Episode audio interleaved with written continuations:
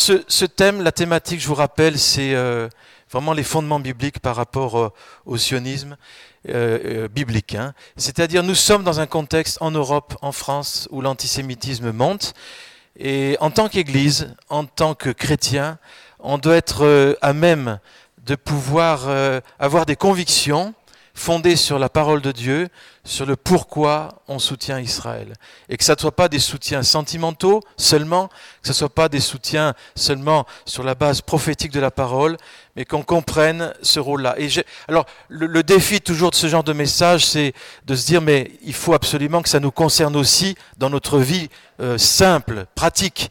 Et j'aimerais que vraiment ce message, ce soit pas seulement sur le sionisme biblique, mais qu'au travers de ce message, il y ait quelque chose pour chacun de nous, de la parole du Seigneur ce matin. Donc je fais juste un survol de la dernière fois. L'histoire d'Israël, c'est l'histoire d'amour de Dieu pour le monde. Et c'est vraiment cette histoire d'amour qui se décline. Et l'Israël a été choisi par Dieu pour être le véhicule, le moyen de la rédemption du monde. Et rappelez-vous, c'est un rôle unique dans l'histoire. Aucune nation n'a eu ce rôle-là, n'a encore ce rôle-là. Et nous avons vu que Dieu n'aimait pas plus Israël que les autres peuples, mais il y a une attention particulière par rapport à ce peuple à cause de sa vocation particulière. Et nous avions pris l'exemple d'une femme enceinte qui n'est pas plus aimée parce qu'elle est enceinte, mais il y a plus d'attention pour elle, il y a plus d'attention. Mais pour Israël, c'est pareil l'Israël a un rôle encore aujourd'hui qui n'est pas terminé. Et un de ces rôles, ça a été de faire venir le Messie. Ça a mis des années, des années. Mais Dieu a choisi ce peuple à partir d'Abraham pour préparer cette venue du Messie et préparer aussi ce retour du Messie qui se fera aussi à Jérusalem. Et pour cela, le peuple d'Israël a ce rôle d'acteur dans la rédemption. Donc nous, en tant que chrétiens, nous sommes au bénéfice euh, d'Israël, de cette histoire, de ce mystère qu'est Israël, de cet olivier duquel on tire euh, notre, notre sève, notre source. On avait vu que si nous devons soutenir Israël, c'est à cause de la compréhension, non pas seulement des prophéties qui s'accomplissent, mais la compréhension de l'alliance d'Abraham. Et cette alliance que Dieu a faite avec Abraham, nous sommes intégrés dans cette alliance. Et cette alliance, entre parenthèses, elle est, elle est valide aujourd'hui, bien sûr, et elle nous donne une perspective en tant que chrétiens. Ça veut dire quoi Faire partie, être bénéfice de l'alliance d'Abraham? Dieu a dit à Abraham, voilà, tu vas hériter le monde. Et Dieu dit à son Église aujourd'hui, le monde est hérité. On a parlé d'écologie, on a parlé de la terre, on a parlé de la création. En tant que chrétiens, Dieu nous rappelle, nous avons été greffés sur Israël, nous sommes au bénéfice de l'alliance que Dieu a faite avec Abraham. Et cette alliance, c'est qu'on soit des acteurs de restauration de la création tout entière. Cet héritage, il est énorme, et c'est que l'héritage du monde a été donné à Abraham. Donc, est-ce que Abraham était un juif au début? Non. On a vu que c'était un gentil, il a été tiré d'un peuple d'idolâtrie, d'idolâtres, et il avait une relation particulière avec Dieu qui l'a conduit à une mission pour la rédemption. L'Église d'aujourd'hui, comme Israël, nous avons une vocation commune, c'est-à-dire être des agents de rédemption, être des agents de réconciliation, être des agents de restauration. Mais voyez, Dieu a choisi ce peuple d'Israël pour une mission tout à fait particulière. Sans Israël, pas de Torah, pas de Bible. Sans Israël, pas de Messie. Sans Israël, pas de retour du Messie non plus. Donc vraiment, il y a un rôle dans l'histoire. Et le triple appel d'Israël, on l'avait vu, le premier appel c'était d'enfanter, un appel à l'enfantement. Apocalypse 12, il y a un signe dans le ciel, une femme enveloppée de soleil, la lune sous ses pieds, une couronne de douze étoiles sur sa tête. Elle était enceinte et elle criait, était en travail dans les douleurs de l'enfantement et ça nous faisait référence à Genèse 37, lorsque Daniel eut un songe, euh, Joseph, par exemple, il eut un songe, il raconta à ses frères, il dit, j'ai eu un songe, et voici le soleil, la lune, les onze étoiles se prosternaient devant moi. Il lui raconta à son père, à ses frères, son frère, son père le réprimanda, il lui dit, que signifie ce songe que tu as eu? Faut-il que nous venions, moi, ta mère, tes frères, se prosterner en terre devant toi? Et ses frères eurent de l'envie contre lui, mais son père garda le souvenir de ces choses. Donc on voit que dans l'Apocalypse, on voit cette femme qui enfante un fils, et cet enfantement, c'est le Christ, c'est le Messie. Et nous voyons que Israël donc a été ce rôle qui a enfanté le Messie. Cette femme, c'est pas l'Église. Cette femme, c'est Israël. C'est pas l'Église qui a enfanté le Messie, c'est Israël qui a enfanté. Donc cette femme dans l'Apocalypse reprend l'idée de Genèse 37, et donc c'est l'appel à enfanter. Et étant greffé dans cette alliance, nous sommes aussi avec un, il y a, il y a enfanté aussi nous-mêmes au travers de l'intercession, de la prière, de notre vie, enfanter la vie que Dieu veut manifester dans cette création. L'appel à la souffrance, alors ça c'est dans Genèse 15, Abraham il a il fait une alliance avec Dieu, il, sépare des animaux en deux, puis il, s'endort. Et dans Genèse 15, on voit qu'à un moment, il est pris d'une grande frayeur. C'est une alliance que Dieu va faire. Il va passer au travers des animaux dans le feu. Il va réitérer son alliance avec Abraham. Mais là, Abraham a été pris d'une, frayeur, d'une angoisse. Il est dit, nous sommes dans Genèse 15, versets 7 à 12. Et en fait, il lui a été donné de voir le futur. Et on voit dans le livre de la Genèse qu'il a vu tout d'un coup le destin d'Israël et ce destin, l'esclavage en Égypte. Il a tout vu en avance. Il a vu combien ce peuple devait souffrir quelque part pour amener, eh bien, euh, accomplir cette mission. Il y a dans la mission d'Israël une souffrance intrinsèque. Le but, c'est bien sûr pas la souffrance, mais dans toute mission que Dieu nous confie, il y a des éléments de souffrance. Et dans un monde postmoderne qui ne veut plus la souffrance, qui veut que les choses bien, on a du mal à suivre le Seigneur parce que quand ça commence à aller mal, on a l'impression qu'il nous abandonne. Et combien de fois ça aurait pu être le cas d'Israël? Et combien de fois Israël a pensé être abandonné de Dieu? Mais Dieu n'abandonne jamais, son alliance est éternelle. Et ce travail de l'appel d'Israël qui s'accompagne de la souffrance fait partie de la destinée d'Israël. Et le, pire dans tout ça, c'est que l'Église a été donc l'instrument de persécution d'Israël aussi au nom de Dieu. Et c'est pour ça qu'aujourd'hui, nous sommes dans des temps particuliers. S'il y a eu la montée d'un antisémitisme qui a donné des millions de juifs morts exterminés, vous allez me dire c'était dans des nations chrétiennes, l'Allemagne, l'Europe, c'était des nations chrétiennes, les gens allaient à l'église, les gens connaissaient leur Bible, et pourtant, il y a eu ce, cet holocauste, cet antisémitisme fondamental. Aujourd'hui, c'est exactement la même chose. Les gens vont à l'église, les gens connaissent leur Bible, enfin, moins peut-être qu'avant, je ne sais pas. Mais cet antisémitisme, il est toujours là. Et il y a une haine par rapport à ce peuple de Dieu aussi. Et il ne faut pas se tromper. Dès qu'il y a une haine, un antisémitisme qui monte dans un pays, c'est que ça va toute façon se retourner contre l'homme lui-même contre l'humanité entière. Ça commence toujours par les juifs, ensuite c'est les chrétiens, mais ensuite c'est l'humanité entière. Donc en tant que chrétiens, nous sommes dans des temps, pour l'instant c'est facile, mais se tenir auprès de ce peuple risquera de coûter un prix, un moment. Donc euh, voilà, ça c'est. Et puis l'appel, et maintenant on continue, c'est l'appel sacerdotal d'Israël. L'appel sacerdotal, c'est-à-dire un peuple de prêtres. Alors nous aussi, la Bible nous dit que nous sommes un royaume de sacrificateurs. Mais les premiers prêtres, les premiers qui ont exercé le rôle de sacerdoce, c'est Israël. J'aimerais qu'on lise ce matin dans Genèse 22, versets 1 à 12, ce texte magnifique. Il y a peut-être, euh, j'aimerais qu'on le, le prenne et on va voir cet appel d'Israël dans ce texte. Genèse 22. Après ces choses, Dieu mit Abraham à l'épreuve et lui dit, Abraham, et il répondit, Me voici. Et Dieu dit, Prends ton fils, ton unique, celui que tu aimes, Isaac, et va-t'en au pays de Morija. Et là offre-le en holocauste sur l'une des montagnes que je te dirai. Et Abraham se leva de bon matin, sella son âne, et prit avec lui deux serviteurs, et son fils Isaac. Il fendit du bois pour l'holocauste et partit pour aller au lieu que Dieu lui avait dit. Le troisième jour, Abraham, levant les yeux, vit le lieu de loin. Et Abraham dit à ses serviteurs, Restez ici avec l'âne. Moi et le jeune homme, nous irons jusque-là pour adorer, et nous reviendrons auprès de vous. Et Abraham prit le bois pour l'Holocauste, le chargea sur son fils Isaac, et porta dans sa main le feu et le couteau. Et ils marchèrent tous deux ensemble. Alors Isaac, parlant à Abraham, dit, Mon père Et il répondit, Me voici, mon fils. Et Isaac reprit, Voici le feu et le bois, mais où est l'agneau pour l'Holocauste? Et Abraham répondit, Mon fils, Dieu se pourvoira lui-même de l'agneau pour l'Holocauste. Et ils marchèrent tous deux ensemble. Et lorsqu'ils furent arrivés au lieu que Dieu lui avait dit, Abraham y éleva un autel, rangea le bois, il lia son fils Isaac, le mit sur l'autel, par-dessus le bois. Et puis Abraham étendit la main, prit le couteau pour égorger son fils. Alors l'ange d'Éternel l'appela des cieux et dit Abraham, Abraham. Et il répondit Me voici. Et l'ange dit, n'avance pas ta main sur l'enfant, ne lui fais rien, car je sais maintenant que tu crains Dieu et que tu ne vas pas refuser ton fils, ton unique. Juste euh, quelques considérations dans ce texte, déjà pour nous ce matin, c'est que Dieu est un Dieu qui, c'est pas lui qui tente, c'est l'ennemi qui tente. Mais Dieu utilise des situations pour révéler ce qui est dans nos cœurs. Et parfois nous-mêmes, on n'est même pas conscient de ce qui est dans nos cœurs. À cette telle situation, on ne sait pas comment réagirait.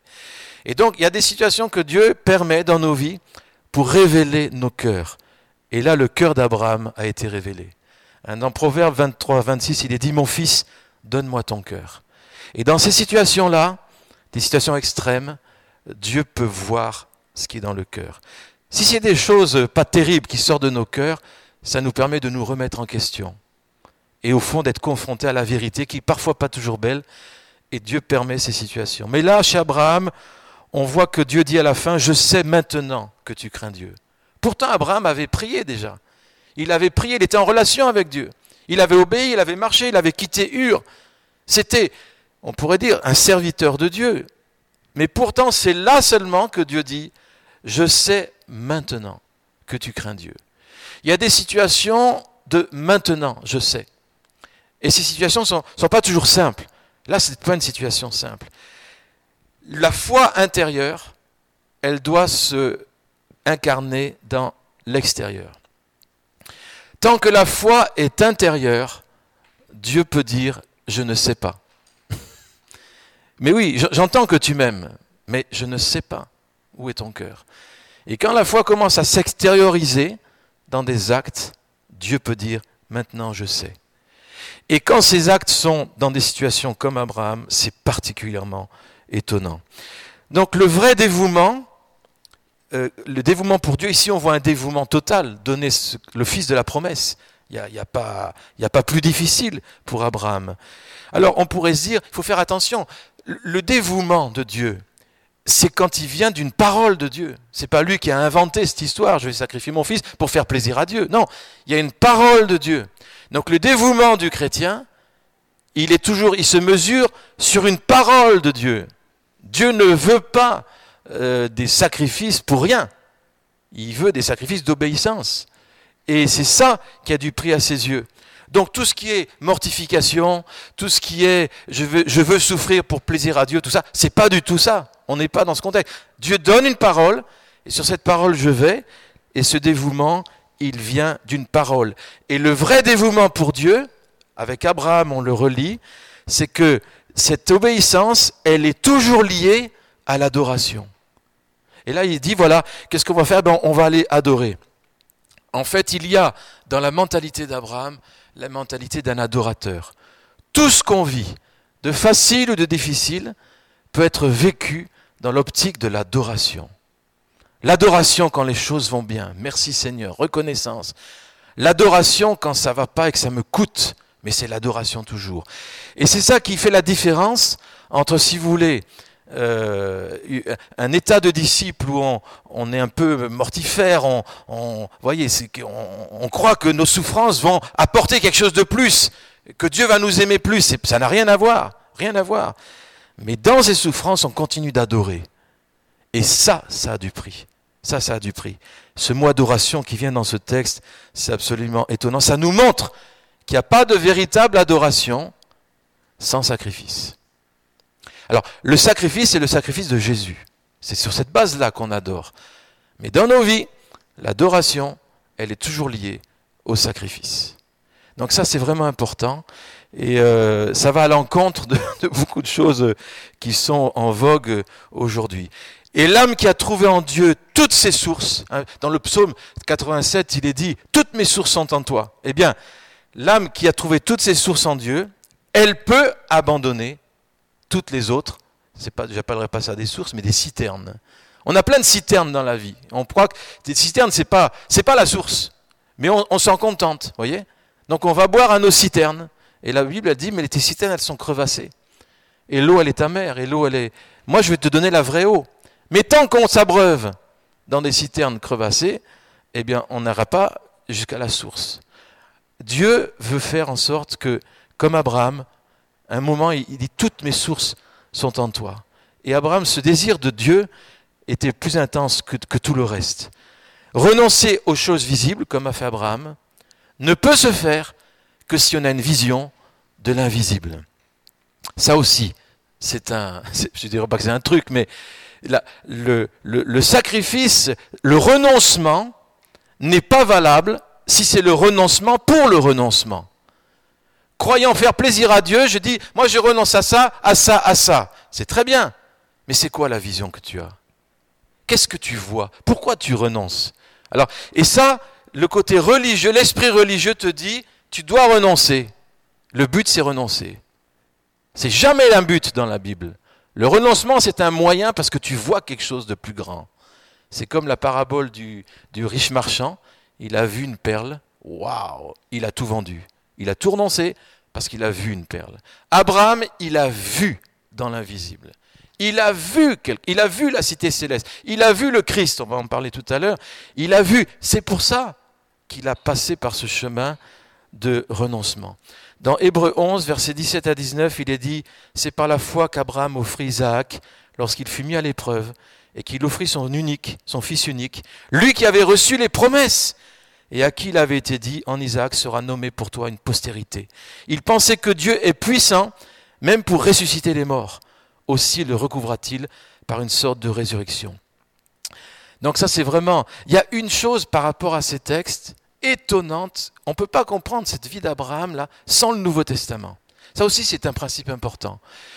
L'Ancien Testament ne peut pas se comprendre sans l'éclairage du Nouveau et du Christ et du Saint-Esprit. Sinon, on tombe très vite dans des ornières euh, pas possibles. Donc, lire avec l'Esprit du Christ et de ce qu'il a fait. Et ça c'est un point d'interprétation, un point de vue dans, laquelle, on se met qui est tellement important. Donc on voit que dans le Nouveau Testament, il y a un passage étonnant qui va nous dire que dans ce texte ici de Genèse, il a vu quelque chose, Abraham. Quand il y a eu l'agneau qui a, pourvu, Dieu qui a pourvu. D'ailleurs, c'est là qu'il dit pour la première fois, il a, il a une révélation du caractère de Dieu. Jéhovah Jireh, cet agneau à la place de son fils. Vous avez remarqué que il a rencontré un caractère de Dieu qu'il ne connaissait pas avant. Nous, quand on chante Jéhovah Jireh, c'est parfois, on pense à quoi? On pense à nos besoins matériels. J'arrive pas à payer ma facture. Merci Seigneur, tu es Jéhovah Jireh. Bon, c'est très bien, mais là, c'est un autre niveau. C'était Jéhovah Jireh. Tu as pourvu à la place de mon fils qui allait être sacrifié. Tu t'es mis à la place. Donc, cette révélation du caractère de Dieu ne vient que dans des moments comme ça, des moments difficiles, des moments de sacrifice, des moments de dépouillement, mais ces moments-là nous font connaître Dieu comme jamais on l'a connu. Et il n'y a, pas de raccourci. Pour connaître Dieu, Jéhovah Jireh, excusez-moi, mais il faut passer par des temps où ben il euh, n'y a rien. On est dépouillé, même de ce qu'on a de plus cher. On dit, mais Seigneur, où tu es? Et les dépouillements, c'est pour plus de révélations. Mais il y a un moment, c'est dans Jean chapitre 8, verset 56. Abraham, votre père, a tressailli de joie de ce qu'il verrait mon jour. Il l'a vu et il s'est réjoui. Alors ça, mes amis, c'est une parole étonnante. Abraham a vu le Christ. Il a vu à l'avance. Et sur ce mont Morija, quand il allait sacrifier son fils, il a vu quelque chose. Quand il a dit, tu pourvois, Seigneur, Adonai, j'irai, c'est-à-dire, tu pourvois pas seulement pour mon fils, mais tu pourvois pour l'humanité tout entière par le sacrifice de ton Fils. Il a vu à l'avance que sur ce mont-là, sur cette montagne-là, il a vu ce Fils sur le bois, comme Isaac. Mais celui-là, il est mort, vraiment. Et Dieu l'a vraiment laissé. Et d'ailleurs, dans le Nouveau Testament, on voit que les phrases de Genèse sont redites par Paul pour parler de Jésus. Dieu qui n'a laissé son Fils, son unique. C'est exactement les mêmes expressions que dans Genèse. Donc il est bien, Abraham, il a vu. Alors, et il a tressailli de joie. Alors ça, c'est étonnant. Il a vu cette mort de Jésus et il a vu ce que ça donnerait, ce que ça produirait. Alors il a tressailli de joie. Et euh, ça, c'est le père Abraham qui a tressailli de joie. Il a vu le jour du Seigneur. Et en fait, le peuple d'Israël, qui a amené cet agneau, condamné par les hommes, c'est ce rôle un peu de sacrificateur. Il amène le sacrifice. Alors ça paraît un peu bizarre. Ils étaient aveugles, ils ne comprenaient pas, ils étaient incrédules, ils étaient dans l'ignorance. Mais le fait est, c'est qu'ils ont amené ce sacrifice.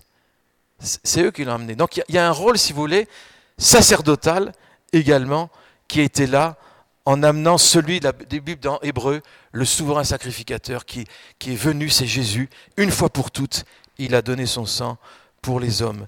Donc le lieu où Jésus a été crucifié, eh bien Abraham a, fait comme une, première, quoi, une annonce de ce qui allait se passer. Et c'est là qu'est venu l'antisémitisme, beaucoup.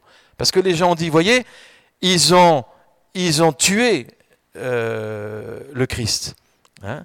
Alors, euh, ce sont les Juifs qui ont tué Jésus. Ils sont déicides. Alors maintenant, écoutez bien ça. Ça, c'est important de faire les nuances parce que regardez. Est-ce qu'ils ont tué Jésus? Oui. Enfin, c'est les Romains, mais bon, les Juifs étaient avec. Est-ce qu'ils ont tué Dieu? Non. Est-ce qu'ils ont tué le Christ? Non. Est-ce qu'ils sont sous une malédiction générationnelle? Non. Pourquoi non? Jésus sur la croix, il a dit quoi? Pardonne-leur. Il a joué le rôle du sacrifice. Pardonne-leur. Ça veut dire qu'il n'y a pas de malédiction sur le peuple juif. Parce que le Fils a dit pardonne-leur. Et donc toute la tradition pendant 2000 ans qui a dit c'est les Juifs qui ont tué Jésus, ils sont coupables, c'est une méconnaissance de la parole de Jésus qui a dit pardonne-leur. Dès le moment, ils étaient pardonnés. Plus de malédiction sur le peuple juif. Donc ça, c'est une chose importante et que malheureusement l'Église n'a pas compris pendant si longtemps. Et si on relit les passages, il est clair que les apôtres, en particulier dans Actes, regardez, on va prendre plusieurs versets. Acte 2, 22, 23. Homme israélite, écoutez ces paroles. Jésus le Nazaréen, personnage approuvé de Dieu, entre vous par les miracles, les merveilles, les prodiges que Dieu a fait par lui au milieu de vous, comme aussi vous le savez, ayant été livré par le conseil défini et la providence de Dieu, vous l'avez pris et mis en croix et vous l'avez fait mourir par des mains des iniques. Donc l'apôtre Paul, il parle aux juifs là. Hein, c'est acte 2, il est devant le foule des juifs et il dit, vous l'avez mis, vous l'avez fait mourir. Acte 2, 36-37. Que toute la maison d'Israël sache que certainement Dieu l'a fait Seigneur et Christ. Ce Jésus que vous avez crucifié. Ayant oui ces choses, il sur le cœur touché de compunction et il dira à Pierre et aux autres apôtres, hommes frères, que ferons-nous? Donc, ce Jésus que vous avez crucifié. Acte 3, 14, 15. Mais vous avez renié le saint et le juste. Vous avez demandé qu'on vous relâchât un meurtrier. Vous avez mis à mort le prince de la vie, lequel Dieu a ressuscité des morts, de quoi nous sommes témoins. Il continue, acte 4, 10. Sachez-vous tous que tout, et tout le peuple d'Israël, que ça a été au nom de Jésus-Christ, le Nazaréen, que vous avez crucifié et que Dieu a ressuscité des morts. C'est en son nom que cet homme qui paraît ici devant vous a été guéri. Acte 7, il continue. Jean au un incirconcis de cœur et d'oreille. Vous obstinez toujours contre le Saint-Esprit. Vous faites contre ce que vos pères ont fait. Lequel des prophètes vos pères n'ont-ils point persécuté? Ils ont même tué ceux qui ont prédit l'avènement du juste, duquel maintenant vous avez été les traîtres et les meurtriers. Et il continue, acte 10, 39. Et nous sommes témoins de toutes choses qu'il a faites, tant au pays des Juifs qu'à Jérusalem, et comment ils l'ont fait mourir le pendant au bois. Donc c'est clair, la parole apostolique, elle dit bien que les Juifs sont, sont responsables de cette mort de Jésus. Mais, la Bible dit aussi, ils l'ont fait dans l'ignorance. Ils l'ont fait dans l'ignorance. Et ils ne sont pas sous la malédiction à cause de la parole de Jésus. Et nous voyons ici que Abraham prend son fils, quand il dit Prends ton fils, ton unique, mets le bois sur son dos. Quand tu reviendras au mont Morija, pose-le sur le bois. Car je te le dis, le peuple qui viendra de toi amènera le Messie dans ce monde et ce peuple amènera cette mort comme un don à toutes les nations. Donc on voit ici que acte 3, à la porte de la belle, lorsque le paralytique et le discours des apôtres après que le paralytique ait été guéri, il s'adresse aux Juifs en leur faisant, en leur montrant à la fois ce qu'ils ont fait, mais à la fois en soulignant leur ignorance, en soulignant leur ignorance. Acte 3, 17. Maintenant, frères, je sais que vous avez agi par ignorance, ainsi que vos chefs. Ignorance, qu'est-ce que ça veut dire? Ça veut dire ignorance. Ça veut dire ignorance. Et cette ignorance-là, c'est Dieu même qui a, été l'acteur. Il l'a aveuglé pour un temps. C'est la Bible qui nous dit ça dans Romains 11. Cette ignorance, elle était voulue de Dieu. C'est un peu mystérieux tout ça. Cette ignorance, cet endurcissement été voulu de Dieu pour un meilleur bien. Hein. C'est comme le cœur de Pharaon endurci par Dieu pour qui il a sorti d'Égypte.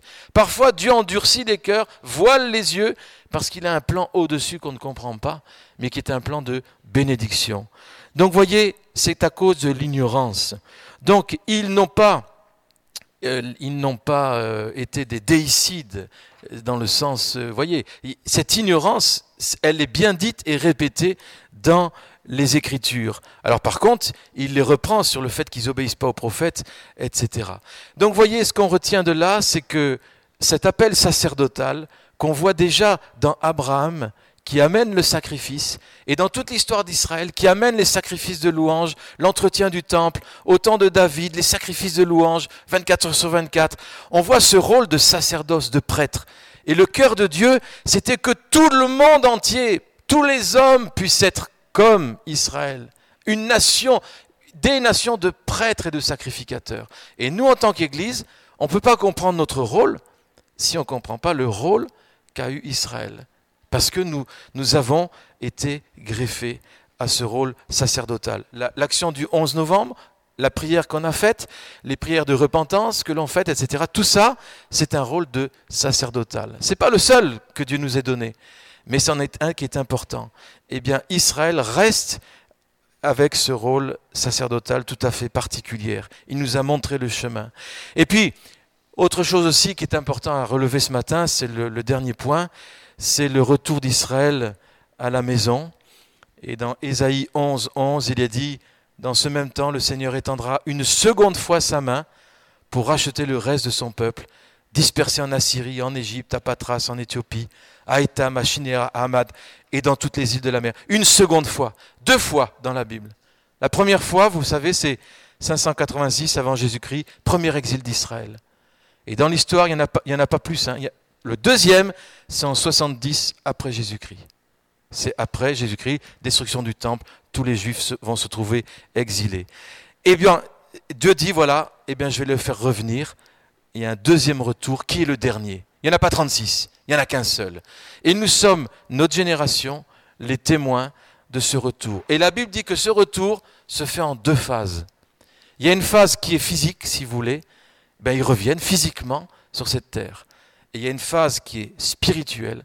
Et on voit ça dans Ézéchiel 36. Je vous retirerai des nations. Je vous rassemblerai de tous les pays. Je vous ramènerai dans votre pays.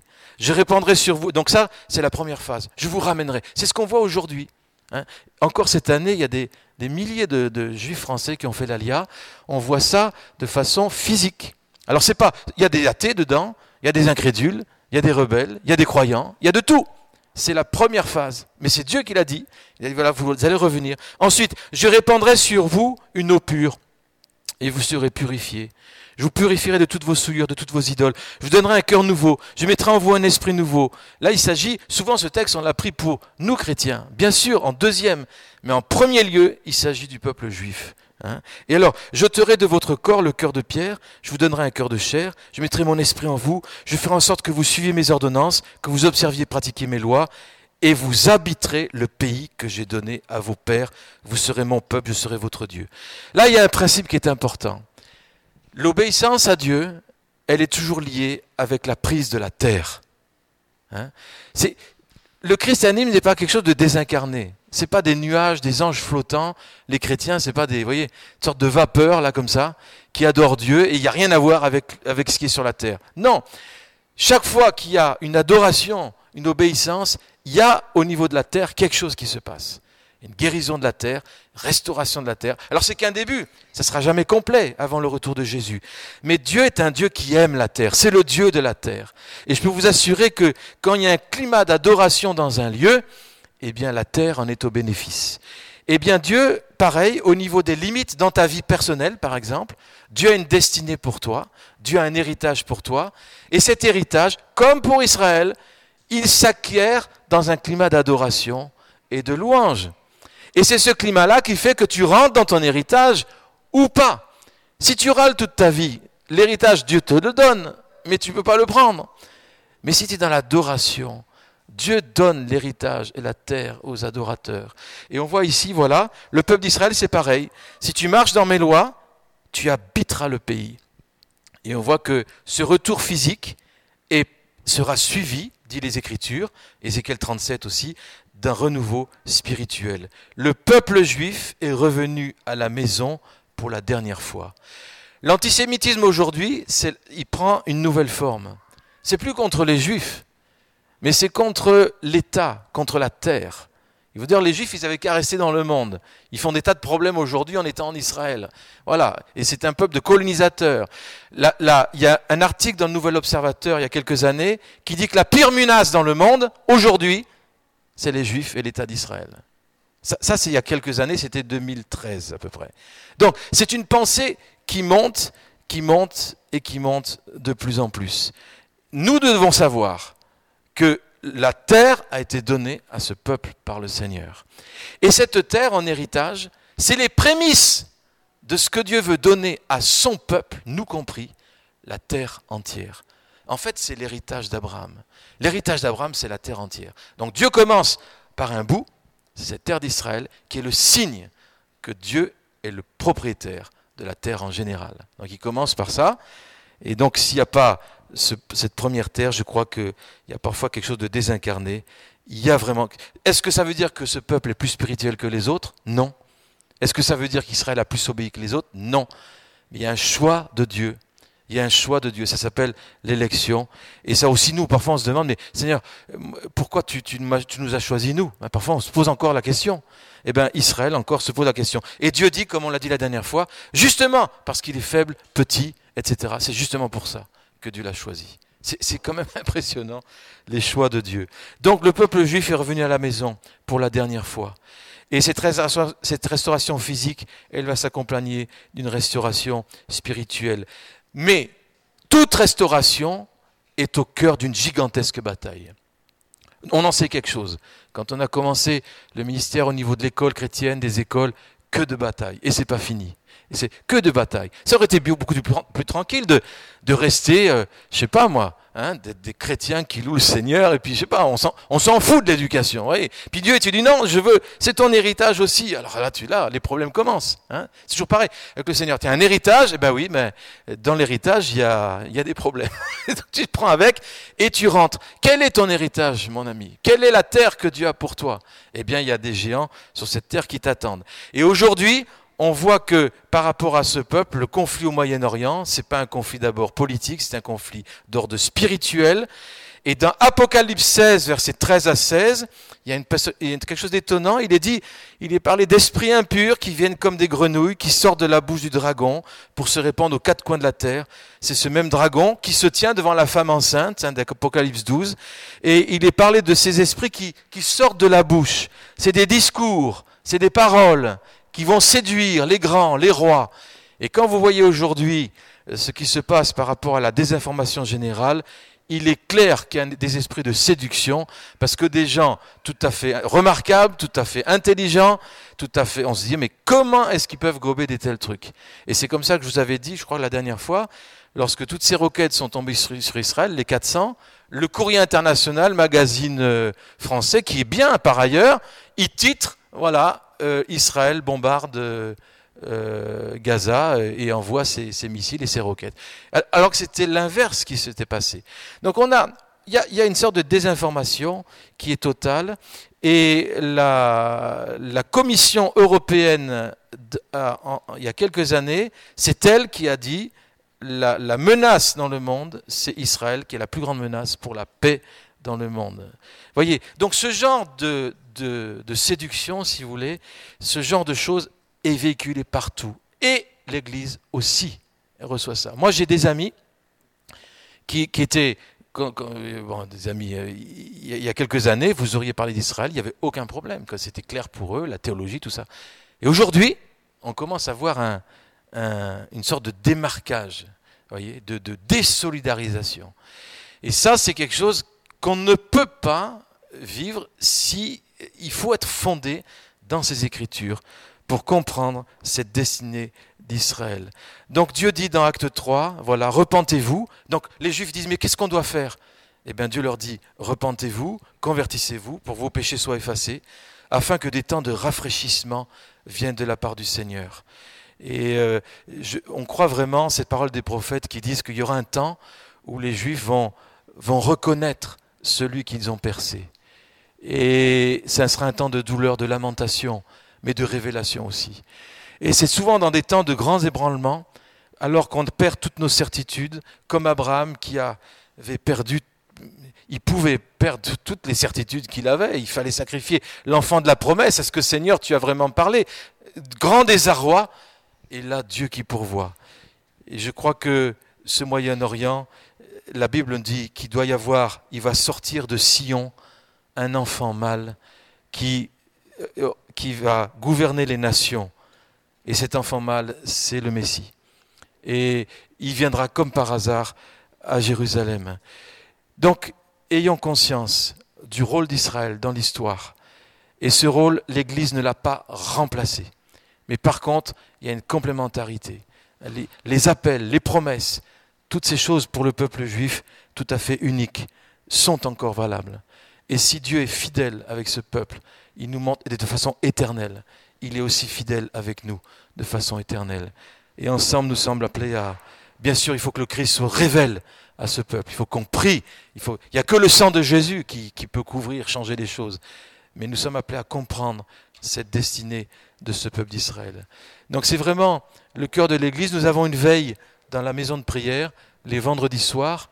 Euh, ça sera à 18, 19h, non Je ne me rappelle plus. Manuel. C'est 18 à 19h. Normalement, voilà, il faut quand même regarder le calendrier, mais c'est quand même la, ce qu'on aimerait être une constante dans cette, euh, cette église, c'est la prière par rapport à ce peuple d'Israël. Donc j'ai aussi, euh, c'est ça que tu voulais dire? Vas-y, man. Je voudrais aussi vous, parler, on vous a déjà parlé de l'ambassade chrétienne. Donc l'ambassade chrétienne, c'est quoi? C'est quand les nations ont retiré, fait partir leurs ambassades de Jérusalem, eh bien des chrétiens ont, dit mais c'est nous, on, croit que Jérusalem est, cette capitale indivisible que Dieu a ordonnée, entre autres que, tout ce que Luc a dit. Et donc l'ambassade chrétienne est née en 1980 à Jérusalem, et donc ça s'appelle en anglais... Euh, International Christian Embassy Jerusalem, donc l'ambassade chrétienne internationale de Jérusalem. Et euh, il y a maintenant une antenne française qui commence à, naître et à, et à, fonctionner. Et on a la chance d'avoir donc son président et son directeur de développement, donc Robert Baxter et Philippe Gablin, qui en fait sont normalement sur Paris. Ils vont être là ce mercredi 28 novembre à partir de 19h30 et euh, ça va se trouver à Diemeringen, donc c'est dans la région de Strasbourg. Je suis désolée, j'ai cherché l'info ce matin, j'ai réalisé que c'était cette semaine, donc euh, je vais vous l'envoyer aujourd'hui même pour que vous puissiez y aller. Oui? Ah et pourquoi je l'ai pas ça? Et le, jeudi donc? Ah, à Saint-Nicolas le jeudi. Ah bah oui, parce que Diemeringen, ouais. Bah, c'est bizarre, j'ai eu que, que. Bon, très bien, merci Aude. Donc le jeudi à 19h30 à Saint-Nicolas à Strasbourg. Et euh, j'ai pas été voir le site français, je suis désolée, je voulais le faire, mais sachez qu'ils ont lancé, et ils en ont parlé euh, quand on était à Jérusalem, ils appellent ça Wave of Prayer, c'est-à-dire vague de prière. Et la vision qu'a reçue le, le, président, qui est un Allemand d'ailleurs, Jürgen, c'est que si chacun prie au lever du jour, eh bien, euh, ça, couvre les 24 heures. Euh, et, c'est vraiment un privilège et une bénédiction que de pouvoir prier en étant greffé à Jérusalem. Donc moi j'ai commencé maintenant il y a deux semaines. Donc je vous encourage à le faire. C'est pas obligatoirement long. Vous verrez il y a tout un préambule et, euh, on s'engage pour un créneau. Ça peut ne pas être tous les jours. Donc nous actuellement le lever du soleil c'est 8 heures moins quart. Hein. Mais bref. Et si on est malade ou si on est en voyage, on est déchargé de notre engagement. En tout cas, je vous encourage à le faire. C'est une des façons, et tout en priant, et vous verrez, il nous demande de prier pas seulement pour Israël, mais de prier pour l'Église, de prier pour la famille, de prier pour la nation. Vous verrez que quand Dieu parle d'Israël, comme Luc l'a dit tout à l'heure, en Israël, ce sont toutes les nations que Dieu veut bénir, et dans les nations, ce sont des familles, c'est vous et moi, et ce sont toutes nos communautés. Alors, euh, je vais vous l'envoyer aussi. Normalement, c'est. Euh, je suppose que c'est. Euh, tu le sais, toi, Aude, l'adresse du site? Si on met ambassade chrétienne, vous allez trouver. On va simplement prier pour terminer. Seigneur, merci. Alléluia, Seigneur. Seigneur, merci pour ton plan qui est de bénir le monde entier, toutes les nations. Un plan cosmique, un plan de réconciliation du ciel avec la terre. un le mystère d'Éphésiens, chapitre 1. Merci pour ce plan. Et dans ce plan, Israël a une part, l'Église aussi a une part. Et Seigneur, nous voulons être attentifs ensemble à ce que tu fais et nous aligner, non seulement avec ce que tu fais, mais avec ton cœur, avec ta parole. Seigneur, on te prie pour notre pays de France. Nous sommes euh, interrogés par rapport à cette montée de l'antisémitisme, de la haine dans le monde entier. Et Seigneur, nous croyons que c'est peut-être une des meilleures preuves que ce peuple a quelque chose de particulier avec toi.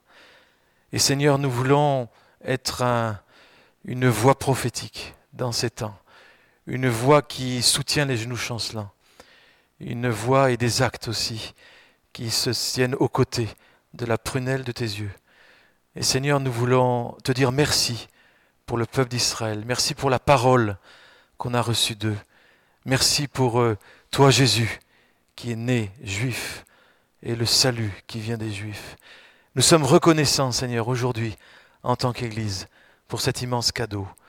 Et Seigneur, dans les temps qui viennent, que ton Église soit pertinente. Merci pour le CNEF qui a pris une position radicale de lutte contre l'antisémitisme. Merci pour le monde évangélique, Seigneur. Je te prie de nous garder dans cette attitude, Seigneur, dans le nom de Jésus. Et nous voulons puiser à cette huile de l'olivier dans nos vies, dans nos, notre lecture de la parole, dans nos actions. Merci, Seigneur. Merci Jésus. Bénis chacun d'entre nous, Seigneur. Et fais de nous des, des, des, pierres vivantes qui sont, comme a dit Denis tout à l'heure, des moyens pour toi de, de restauration de la terre et de là où nous sommes. Merci pour ces fils et ces filles conformes. Et alors que la création attend la révélation de qui, de qui tu es en nous et de qui nous sommes en toi. Merci Seigneur. Merci pour ta parole. Fais de nous des,